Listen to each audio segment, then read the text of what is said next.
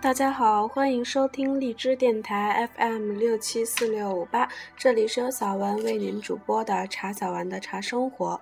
小丸将在这里为因繁忙而无暇阅读的您和盲人同胞们每日阅读茶书，持续更新。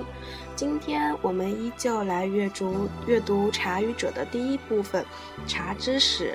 马上喝藏茶，《茶语者》，作者。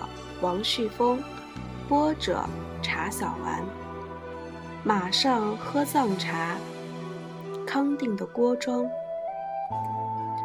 康定于我而言，以前完全是从那首康定情歌中得来的概念。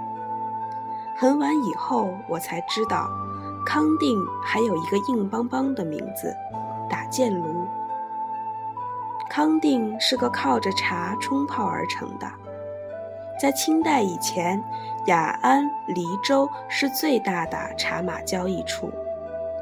清代，茶马交易渐渐被茶土交易压下去了。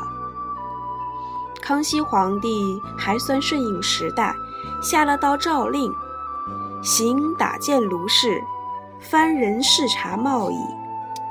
也就是说，可以在打箭炉这个地方开集市。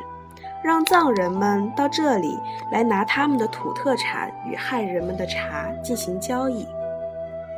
就这一句圣旨，从此，边茶的交易中心从雅安移到了康定。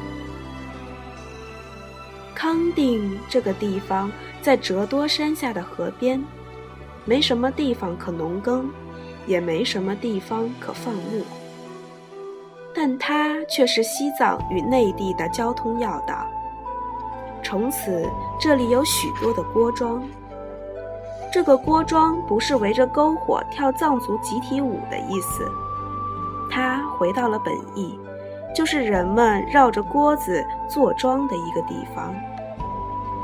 据说，从前藏族的马帮商队到了康定，先搭好帐篷。然后就地摊三块石头，以架铜锅熬茶做饭，锅庄就此产生。大概因为康巴汉子们吃饱饭后睡不着，就围着锅子跳舞，最后吃饭睡觉的事情被人引了，跳舞倒成了人们以为的锅庄。当地的土司看藏人有这么一个习惯。就干脆在藏人安帐篷架锅的地方盖起了石头房子，这样来来的往往的藏人们和商队都可以住，也省得搭帐篷麻烦。实际上，这就是当地政府的招待所、接待站，久而久之发展成了集中介、食宿、货站、加工和金融为一体的经济行业。个体老板也纷纷介入此行业。到清朝盛世时，官办、民办加起来发展到了四十八家锅庄。锅庄里，茶永远是第一位的。宽大的院子里一定会有一个缝茶包的地方，因为人背的茶到此要换成马背了，茶包就得换形状。还有堆茶包的仓库，当然马厩是少不了的。两边的厢房是住茶商们的，收拾得干干净净。锅庄的主人称为锅主，锅主往往是女的。我看过一些女锅主的照片和画像，一个个都是美人，是可以参加今天选美的那一种。她们落落大方，笑容满面，汉藏两语皆通，眼观六路，耳听八方。来的全都是客，全凭嘴一张，是汉族人民的阿庆嫂。雅安的茶一到康定，先入茶号的仓库，然后茶号就得找郭庄了。郭庄呢，赶快去找藏商。郭庄此时的身份就是经纪人。藏商们就在郭庄免费吃住谈生意，连他们的骡马也一并免费喂养。客人的生意一旦谈成了，还是郭庄出面，把茶号里的茶包运到郭庄，再由郭庄里的缝包工重新包装好茶包，以便马儿驮运。藏商们验过货，写好送货的目的地。马帮这就可以启程了。这时，郭庄们才开始收取佣金。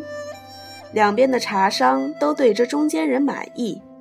有的时候，买茶的茶商会向卖茶的茶号赊账，得找个担保人啊。那也是郭庄的事情。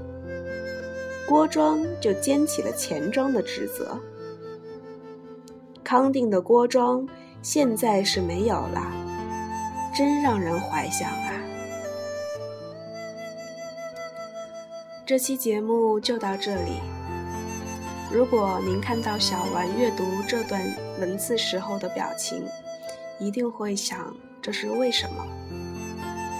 因为此时小丸的心中满满的都是动容和无法言语的思念。